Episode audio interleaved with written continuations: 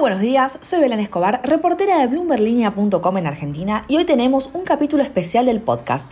Hoy hablamos con Fausto Espotorno, que es economista de la consultora Orlando Ferreres Asociados y director de la Escuela de Negocios de la UADE. Gracias Fausto por estar en la estrategia del día y la primera pregunta que te quería hacer es cómo ves la economía teniendo en cuenta las primeras medidas anunciadas por el ministro de Economía Sergio Massa.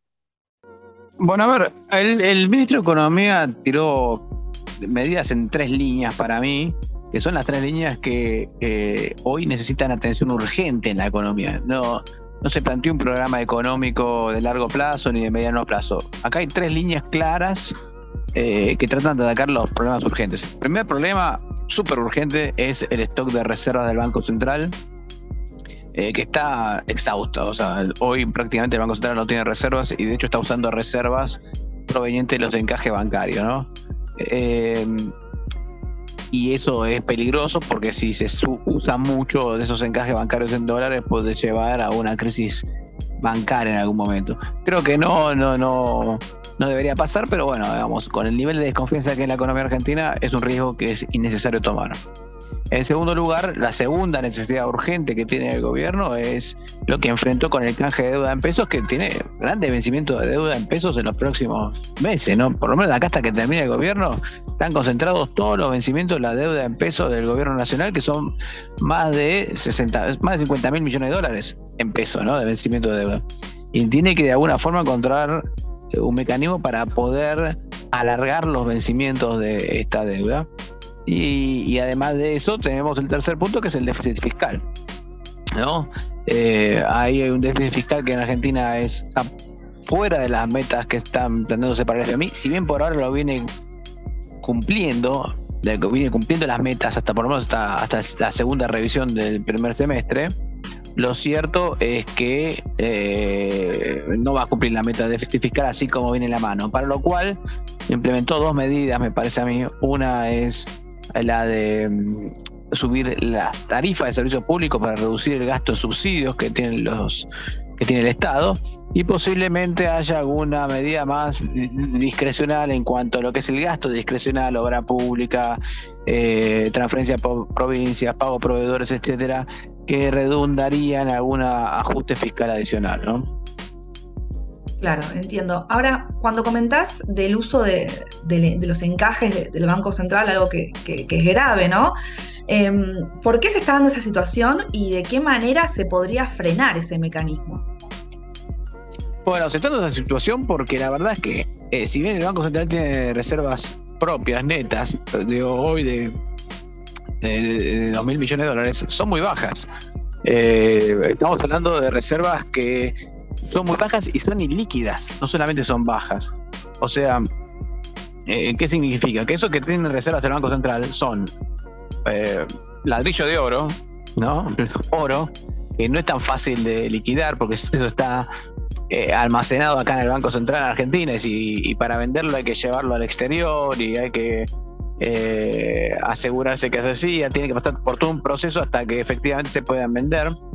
Y el segundo punto es que el resto de lo que tiene como reserva son DEX del Banco Central, del FMI, perdón, que no se pueden vender. Sí se podrían usar como método, a modo de préstamo, pero no se pueden vender. Entonces, no le queda otra para pagar las importaciones que eh, usar los encajes. Por otra parte, me preguntas, bueno, ¿cómo es que el Banco Central necesita pagar importaciones? Bueno, sobre todo están pagando importaciones de energía. Este año la balanza comercial se ha reducido notablemente en Argentina, justamente porque eh, si bien tenemos buenos precios de exportaciones, del lado de las importaciones, la necesidad de pagar eh, gas importado, tanto licuado como de Bolivia, se ha llevado prácticamente todo el, el superávit comercial, ¿no?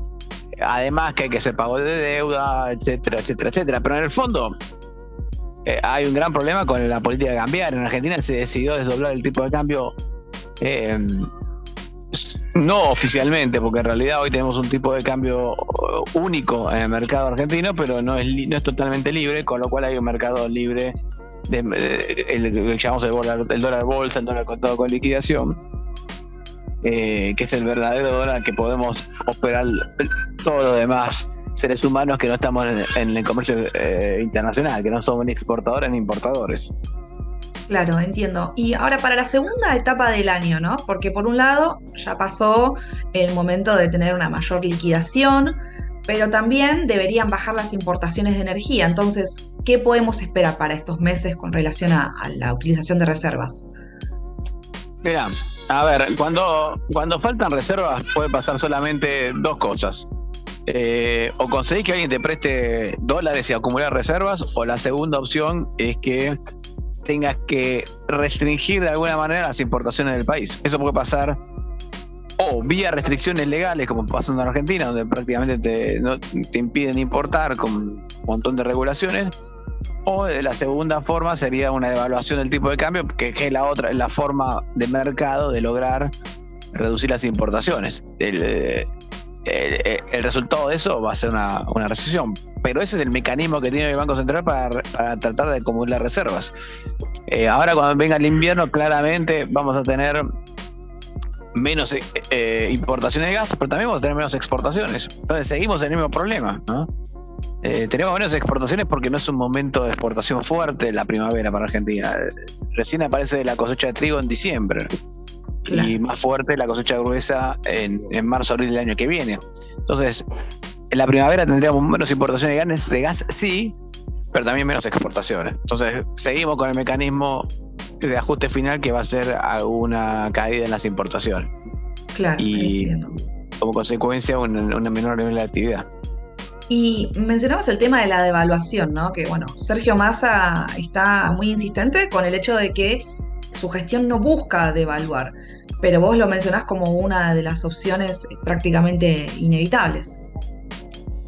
Sí, no creo que Sergio Massa pretenda hacer una gran devaluación, un, un saque devaluatorio, pero por lo menos el ritmo de devaluación mensual parece ir creciendo, ¿no? O sea, de una forma o de la otra, eh, vas que ir corrigiendo el tipo de cambio. Porque claramente, si no tenés reserva, eh, tenés un tipo de cambio libre mucho más alto que el oficial. Que de hecho está atrasado el tipo de cambio oficial. Y, y la economía no te funciona, bueno, en algún momento tenés que aceptar la realidad de que el peso no vale lo que el tipo de cambio oficial dice que vale, ¿no? Claro, claro, comprendo. Y, también te quería preguntar por otra de las cuestiones más urgentes de la Argentina. Hablábamos de las reservas, pero ¿qué pasa con la inflación? Porque ya hay estimaciones privadas que están hablando de una posibilidad de que llegue, por ejemplo, al 100% eh, en 2022. ¿Vos cómo lo ves? y vamos a estar ahí. O sea, nosotros estamos estimando un poquito menos cerca del 90.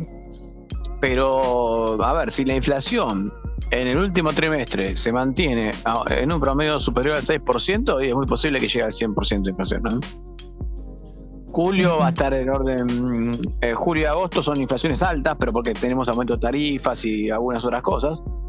Eh, pero bueno, en principio uno debería esperar una, una desaceleración de la inflación en el último trimestre. Ahora, si eso no pasa, si la aceleración inflacionaria se mantiene durante el último trimestre, bueno, la cosa se puede complicar y podemos llegar a un 100% de inflación.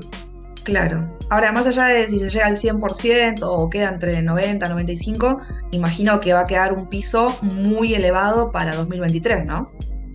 Claro. Sí, sí, sí. Sí, yo creo que el 2023 vamos a estar hablando de una inflación que se va a mantener en el orden del 100% depende de cómo se van las cosas, puede estar más cerca del 80 o del 120, digamos, ¿no? Para poner un rango. Pero no la veo, la veo en ese, rango. Me imagino yo que como es un año electoral, los gobiernos van a hacer, todo lo que tengan que hacer, incluso quemando naves, como para que la inflación se mantenga lo más bajo posible. Pero no creo que se pueda escapar de este rango de 80 a 120 o si querés 90 a 110. Claro, comprendo. Y por último, te quería preguntar, ¿cuál, es el otro objetivo a poder remediar por parte del gobierno, del equipo económico, eh, en lo urgente? ¿no? Estamos hablando de, inflación, de reservas. ¿Cuál es la otra urgencia de la que se tiene que ocupar sí o sí el gobierno? En realidad, yo te diría, eh, crecimiento económico, pero hoy para mí eso es como estar hablando de súper largo plazo. Argentina es una economía que no crece desde hace una década, ¿no? Eh, Eh, y en parte porque ah, tenemos un proceso inflacionario que es muy difícil de frenar, ah, no tener dólares ahora para crecer, eh, y, el Estado gasta de más. Entonces, las medidas de crecimiento económico me parece que van a, quedar para el próximo gobierno. Este gobierno lo que puede hacer, lo único que puede hacer, yo te digo, es tratar de contener las reservas, la pérdida de reservas, recomponerlas si necesario, tratar de recomponer las importaciones en algún momento para que la cosa empiece a funcionar. Eh, corregir el déficit fiscal para que no necesite más emisión monetaria o, reducir mucho la emisión monetaria y tratar de esa manera de contener la inflación y hacer algo respecto a la inflación, ¿no? Parece que ahí está la urgencia del gobierno en este momento. Mm, entiendo, clarísimo. Bueno, Fausto, muchísimas gracias por tu tiempo y por tu participación en el podcast. Un placer. Muchas gracias, hasta luego. Esto fue un nuevo capítulo de la Estrategia del Día Argentina. Yo soy Belén Escobar en este episodio especial. No se olviden de darle clic al botón para seguir este podcast y también suscríbanse a Línea de Partida, Línea de Llegada y Línea de Cambio, los tres newsletters diarios que ofrece Bloomberg Línea. Espero que tengas una gran jornada productiva.